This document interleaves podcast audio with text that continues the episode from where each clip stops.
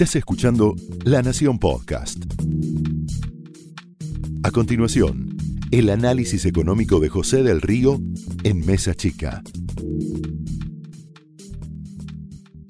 Les cuento un poco lo que pasó hoy. Esta mañana eh, hubo una conferencia, una charla de ACDE. ACDE es la entidad que nuclea a los dirigentes cristianos de empresas del país, una de las entidades que es referente. Y hubo una frase eh, que emitió el presidente de la Nación, muy clara, muy fuerte. Eh, la frase es, hay que revisar el capitalismo. Pero ojo, ¿eh? la frase fue olvidaron lo mejor del capitalismo, se aferraron a lo peor, a la lógica financiera, el capitalismo debe revisar esas cosas. Y es cierto que el capitalismo está en revisión, al menos algunas partes del capitalismo como del socialismo a nivel internacional. Pero hay que tener cuidado con lo que está ocurriendo por estos días, porque muchas veces el dato mata el relato. ¿Y a qué me refiero? Hubo varias frases del presidente de la Nación, una que fue que Alemania nacionalizó un laboratorio en el que trabajaba la búsqueda del coronavirus. Lo concreto es que el Estado alemán invirtió en un 23% de una compañía que se llama CureVac, es una compañía alemana que está trabajando en el desarrollo de la vacuna contra el coronavirus, pero es el 23%. Y fíjese la salvedad, la diferencia respecto de la experiencia que tuvimos hace pocos días en la Argentina con Vicentín. ¿Qué dijo el Estado alemán cuando aportó estos 300 millones de euros para quedarse con el 23% de esa compañía llamada CureVac? Vamos a aportar como Estado alemán seguridad financiera sin influir en ninguna de las decisiones que tome la compañía. Pequeña diferencia. También habló el presidente de la Nación del Estado italiano que tuvo que invertir en Fiat para que Fiat no cayera. La verdad es que el Estado italiano no tomó absolutamente ninguna participación en la compañía italiana Fiat, que ya no es italiana y ya no es Fiat.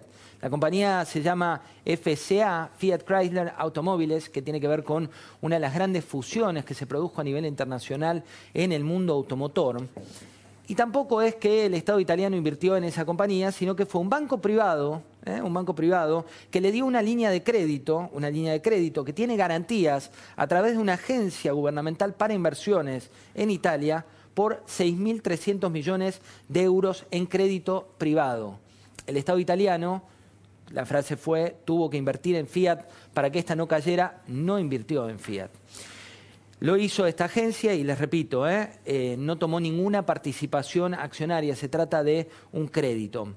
En Europa es cierto, lo que planteaba hoy el presidente de la Nación, que hay mayor cantidad de nacionalizaciones, que hay mayor cantidad de inversiones por parte del Estado, citaba el caso de Lufthansa, pero lo que también es cierto, y esta es la gran diferencia respecto de lo que vemos cuando se utilizan estas frases en la República Argentina, que ayudar a las empresas tiene dos connotaciones. Una, sean grandes o pequeñas, no importa. Acá cuando hablas de grandes o mala palabra, cuando hablas de pequeñas, sos el bueno en términos de construcción de un discurso. Sino que lo que buscan es la supervivencia social o económica del sector privado como idea no un Estado cada vez más grande, sino un Estado que transitoriamente invierte en esas empresas, o en algunos casos, hay que decirlo también, como el Estado francés, tiene muchas participaciones para actuar como veedor de compañías donde no hay tanta competencia. Nadie, o al menos la mayoría de ellos, quiere comprometerse más allá de lo necesario y estas participaciones del Estado tienen que ver con pedidos expresos de parte de las empresas antes de que el Estado intervenga. No es que se enteran por una conferencia de prensa que una compañía por eh, Fernández Agasti una participación kirchnerista va a ser intervenida para luego ser expropiada, sino que es que la empresa la que le pide ayuda al Estado de manera temporaria para que ese Estado garantice los puestos de trabajo para que una compañía del sector privado tenga viabilidad cuando pase esta pandemia. Lufthansa, sí, que también la citó el presidente, pidió ayuda por el 20% del paquete accionario, es una inversión de 9.880 millones de euros, pero una inversión que tiene que ver con 20% del capital y bonos por el equivalente al 5%. En la Argentina ocurrieron dos cosas. Una es cuando se acercó la TAM para pedir que le permitan descontar el 50% de los salarios de manera temporaria, se le dijo que no. cuando vino Aerolíneas Argentinas, de capitales estatales, luego de ser nacionalizada y luego de haber sido pagados más de 325 millones de dólares al grupo español Marsans, se le autorizó para tomar esa decisión. El fallido intento de Vicentín nos deja en claro muchas cosas. Una es que hay que tener mucho cuidado con volver a poner a la propiedad privada en el centro de la escena. La segunda que pasó en los últimos días y que hay que estar muy atentos es que cuando a alguien no le gusta, esto me refiero a lo que dijo Miriam Lewin respecto de un conductor de televisión, independientemente que a mí me guste o no me guste, la idea de acallar a las voces tiene que ver con eh, preservar a la gente, de tener la libertad de elegir.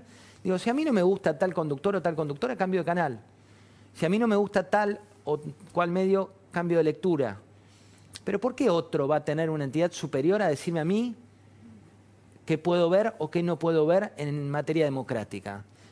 ¿Desde qué lugar se puede plantar alguien a decirte, mira, mejor a este lo callo, vamos a ver este, la verdad es la mía, la verdad no es la tuya?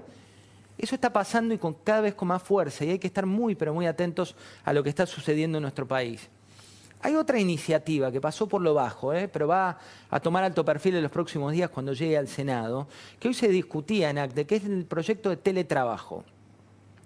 Hoy vos lo sabés, por la pandemia 8 de cada 10 empresas están aplicando funciones de teletrabajo y se le ocurrió a un grupo del Congreso Nacional generar una regulación en el marco del pedido, entre otros, por la entidad CTA. ¿Qué dice esto? Que vas a tener consentimiento para pasar a teletrabajo y que ese consentimiento el empleado lo puede revocar de un día para el otro. Que la jornada laboral tiene que estar por escrita ¿eh? y no reconoce horas extras esa cuestión de teletrabajo. Que vas a tener derecho a una desconexión digital cuando vos lo quieras y que el empleador va a tener derecho a que vos tengas esa desconexión digital. Y derecho a lo que llaman ellos a los cuidados de menores de 13 años o cuando tenés eh, que cuidar a alguien con discapacidad, que eh, tengas ese derecho adquirido. Lo que te digo es, profundicemos en cada una de las cuestiones que hay en estos debates, porque que no ocurra lo que pasa hoy con la prohibición, por ejemplo, de despidos, que lo que genera es que nadie tome nuevos puestos de trabajo o no se generen nuevos puestos de trabajo. A veces el no querer discriminar termina discriminando porque al momento de contratar a alguien, las empresas que tienen potestad como sector privado van a decir, A, no lo contrato porque tiene todas estas salvedades, y a B, sí lo contrato porque no tiene que cuidar a nadie. Cuidado con regular de más, porque esa regulación te vuelve como un boomerang que ahora está tapado, porque va a bajo perfil por el Congreso Nacional hasta que llegue al Senado, pero estate atento porque a veces la buena noticia de corto vuelve a sonar como un placebo que va contramano de largo plazo. Y ese placebo, te lo decíamos el otro día, eh, todavía resuenan los aplausos de Adolfo Rodríguez A anunciando esa cesación de pagos que tan orgulloso puso al Congreso Nacional y tan vergonzante fue para el mundo cuando se anunció. Hoy una jueza le dijo al gobierno nacional o al Estado argentino en este caso que va a tener que pagar 224 millones de dólares por el aplauso eh, que sigue generando aún hoy, 19 años después, sí, 19 años después, nuevas pérdidas para la Argentina. Porque lo que no entendemos, y vuelve a ser recurrente en nuestro país, es que los placebos de corto se pagan en el largo plazo. Y eso es lo que ocurrió hoy con este nuevo juicio, y todavía hay muchos, pero muchos juicios latentes. Y para cerrar, tres cuestiones que tienen que ver con una frase que utilizó el presidente hoy. Una frase de Enrique Yo. ¿Quién es Enrique Yo? Es uno de los fundadores de ACDE, uno de esos empresarios que hizo la diferencia. Hizo la diferencia porque en una crisis terminal, una de las tantas que vivía la economía argentina, lo que buscó fueron soluciones creativas para salvar por un lado a la empresa y salvar los puestos de trabajo por otro el mejor sentido de la palabra emprender, el mejor sentido de la palabra empresario. La idea es generar puestos de trabajo, proteger a la gente que trabaja en, su equipo y tratar de buscar una solución creativa para esto que viene ocurriendo en nuestro país. La frase que utilizó hoy el presidente, eh, que es Enrique Yo, es hacer un capitalismo que integre a la sociedad, no que la divida.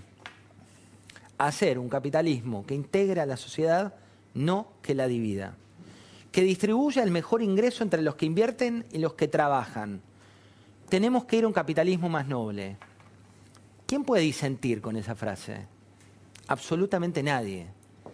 Pero ojo con llenar palabras o parafrasear palabras de alguien, como en este caso el, titular de ACDE, el creador de ACDE, en un estado que termina siendo una fiesta del ELIX, en un estado que termina siendo una fiesta financiera, y no porque los gerentes de producción sean menores que los gerentes de finanzas, sino porque en el país no sabes cuánto va a la inflación ni los proyectos. Y el último dato que tengo para contarte, Mercado Libre alcanzó 50 mil millones de dólares de valor de empresa. ¿Cuántas son las reservas del Banco Central al día de hoy? 43.800 millones de dólares. ¿Qué pasa con el empresario, el creador de Mercado Libre? Vive en Uruguay. Vuelvo a la frase de Enrique Yo. Ojalá Galperín, en este caso como tantos otros, vuelvan a nuestro país. Esto fue el análisis económico de José del Río en Mesa Chica, un podcast exclusivo de la Nación. Escucha todos los programas de La Nación Podcast en www.lanacion.com.ar. Suscríbete para no perderte ningún episodio. Estamos en Spotify, Apple Podcast, Google Podcast y en tu reproductor de podcast favorito. Seguí escuchando La Nación Podcast.